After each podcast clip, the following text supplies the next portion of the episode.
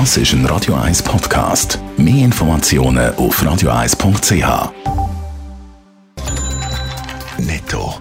Das Radio 1 Wirtschaftsmagazin für Konsumentinnen und Konsumenten wird Ihnen präsentiert von Blaser Greinicher. Wir beraten und unterstützen Sie bei der Bewertung und dem Verkauf von Ihrer Liegenschaft. blasergreinicher.ch Adrian Sutter.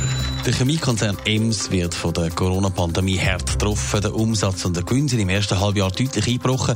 Mit EMS mitteilt ist der Umsatz um 26 Prozent auf 850 Millionen gesunken.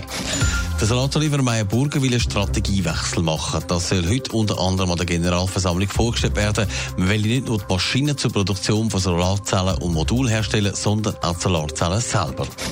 Der US-Präsident Donald Trump will die Pharmapreise senken. Mit drei Verfügungen soll erreicht werden, dass die Amerikaner weniger für Medikamente zahlen Wie genau das soll umgesetzt werden und wann, ist nicht bekannt. Die Kosten in der Gesundheitsversorgung sind ein wichtiges Thema im Wahlkampf.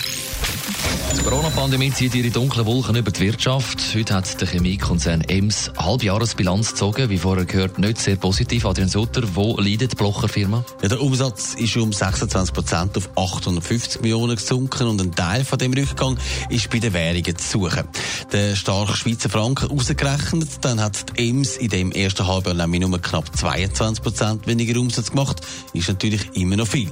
Insbesondere spürt EMS aber auch die Autobranche, die von der Pandemie besonders getroffen worden ist.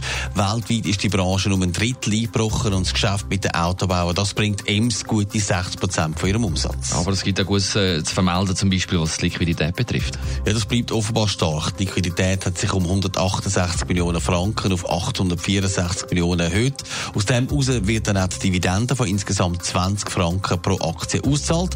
Über die werden dann die Aktionäre Anfang August entscheiden. Das bedeutet auch die Millionenausschüttung für die Firmenchefin Ardula Blocher und ihre beiden Schwestern, die zusammen 60 Prozent der EMS besitzen.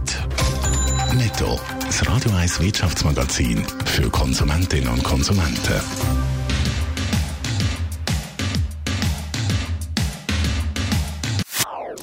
Das ist ein Radio 1 Podcast. Mehr Informationen auf radio1.ch.